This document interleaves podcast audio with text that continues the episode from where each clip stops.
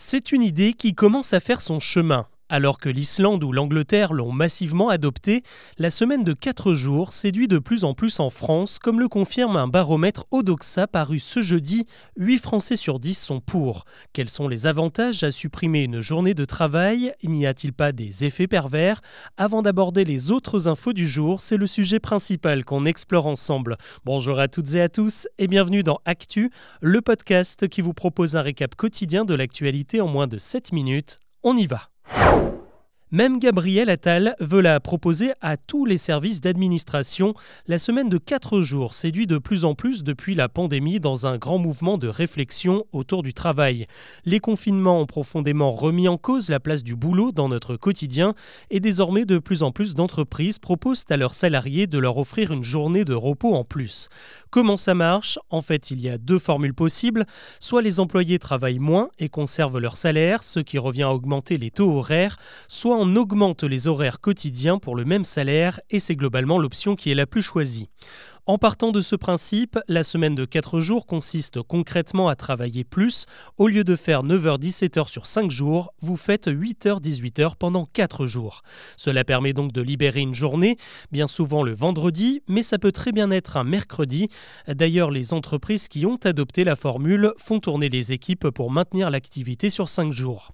L'avantage évident, c'est qu'on gagne un jour de repos par semaine et ça change tout. Les salariés qui sont passés à 4 jours font tous les mêmes retours ils sont plus en forme, dorment mieux, profitent de leur famille et de leurs amis et gagnent en productivité. Autre avantage, un jour de travail en moins, c'est synonyme d'économie d'énergie pour l'entreprise. C'est également moins de transport pour se rendre au travail et notamment moins de voitures avec 20% de carburant dépensé en moins. Malgré tous ces bons points, le principe a tout de même du mal à séduire car il a aussi ses défauts. Il faut être capable d'abattre en 4 jours le travail effectué sur 5, ce qui peut poser des problèmes de fatigue, de surmenage, une baisse de la vigilance. Cela peut pousser certains salariés à travailler au-delà de leurs horaires pour finir dans les temps. Il faut également repenser les pauses et la manière de manager les équipes. Cela peut enfin poser des problèmes d'organisation quand il faut récupérer des enfants et donc faire exploser le budget nounou. Au final, il n'y a pas que des avantages, même si la semaine de 4 jours pourrait également être un levier pour l'égalité homme-femme. Aujourd'hui, beaucoup de mamans sont forcées à ne travailler qu'à 80% avec un salaire raboté. En passant à 4 jours, les entreprises les remettraient à 100%.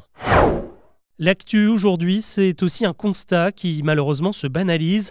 Le mois de janvier 2024 a été le plus chaud jamais enregistré sur Terre avec une température moyenne de 13 degrés selon l'agence météo Copernicus. Ça fait 8 mois d'affilée que nous battons les records historiques de chaleur.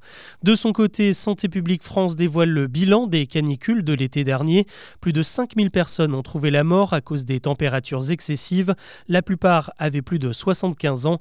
Cette année, une campagne de prévention devrait débuter plus tôt que prévu, a priori dès le mois de mai. Un conseil maintenant, méfiez-vous si vous recevez des coups de fil ou des mails concernant vos remboursements de santé dans les prochains mois. La CNIL annonce ce jeudi que les données de 33 millions de Français, la moitié de la population, ont été piratées lors d'une cyberattaque fin janvier. Ce sont deux sociétés qui gèrent le système de tiers payant entre les professionnels de santé et les mutuelles qui ont été prises pour cible.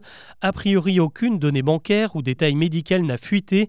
Les données en question, ce sont surtout des noms, des dates de naissance, des numéro de sécurité sociale et des infos sur votre contrat de mutuelle.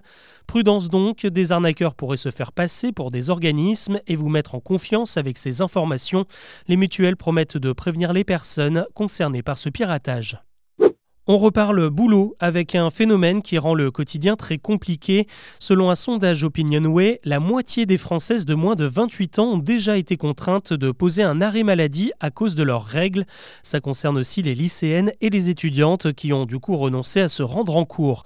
Parmi les symptômes qui ressortent le plus, il y a les douleurs abdominales, les vertiges et la sensation de fatigue. Ce sondage qui porte plus largement sur la santé des jeunes filles montre que le moral n'est pas au beau fixe. 30% d'entre elles se disent préoccupés, voire déprimés. Allez, plus léger, il y a de l'or, de l'argent et du bronze également dans l'actu.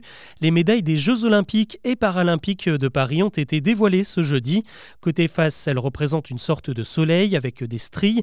Côté pile, on retrouve la déesse Athéna pour la version olympique et le dessous de la tour Eiffel pour la version paralympique qui comporte également des inscriptions en braille. Et le point commun de toutes ces médailles, c'est qu'elles ont en leur centre un véritable morceau de la tour Eiffel.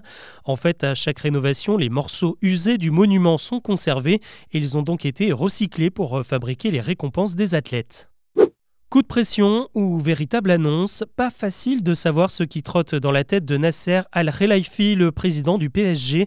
Ce jeudi, il a confirmé son intention de quitter le Parc des Princes, une annonce qui tombe quelques jours après le Conseil de Paris au cours duquel Anne Hidalgo a écarté toute possibilité de vendre le parc aux propriétaires du PSG.